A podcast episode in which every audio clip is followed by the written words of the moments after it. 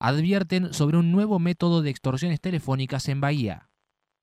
Un falso comisario del conurbano chantajeó a un vecino con el cuento de una orden de detención falsa.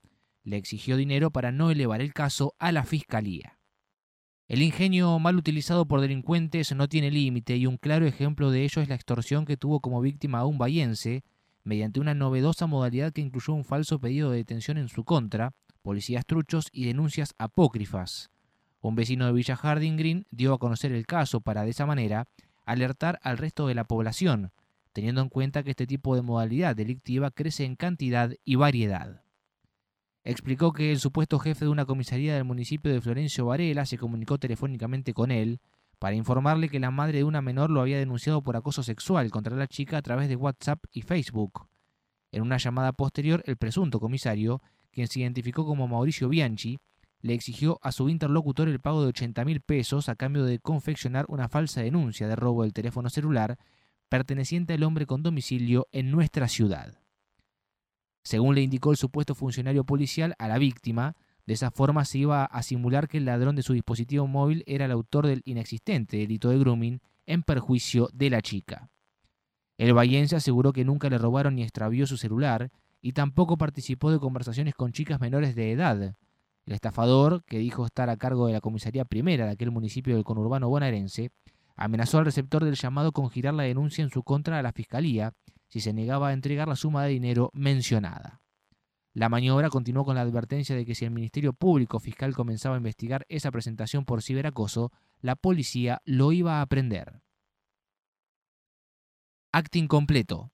Durante todas las comunicaciones, el denunciante escuchó de fondo un handy con la frecuencia policial y en el perfil de WhatsApp del llamante se veía la foto de un hombre con uniforme policial en compañía de otras personas que parecían ser su familia.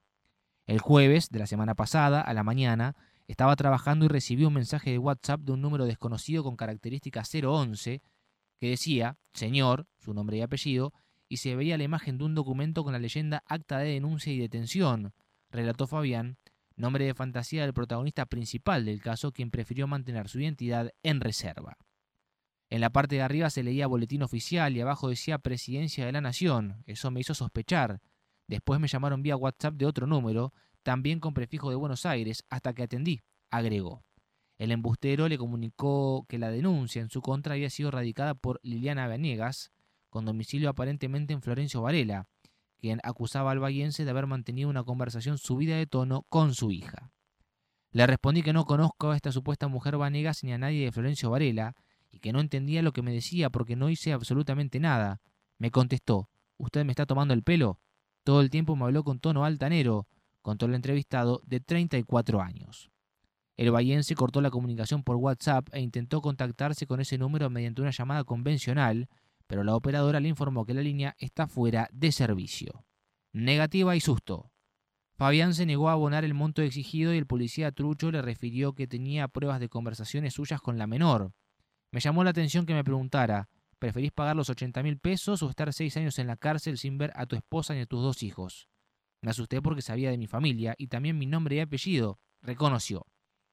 Quizás me hackearon el teléfono y accedieron a mis conversaciones de WhatsApp y a la galería de fotos.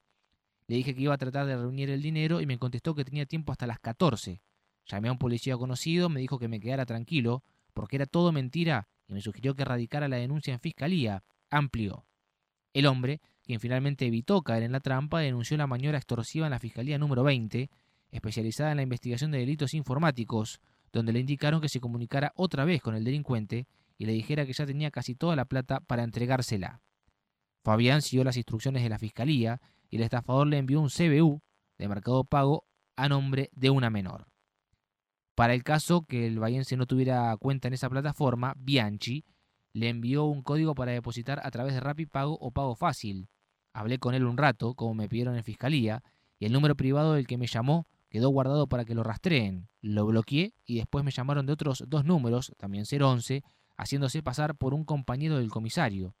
Al volver a bloquearlos, se comunicaron de dos números identificables con código de capital y después no llamaron más.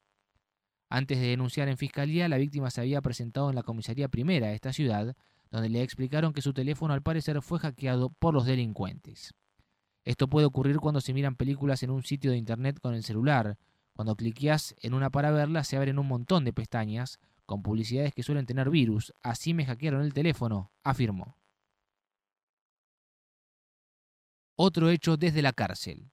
Un hecho similar se produjo el 24 de febrero del año pasado, cuando el preso Adrián Ignacio Escobar, desde el interior de la cárcel local, se comunicó con un hombre por WhatsApp y se hizo pasar por el superintendente de policía bahiense, comisario mayor Aldo Caminada, utilizando además una foto del efectivo como imagen del usuario.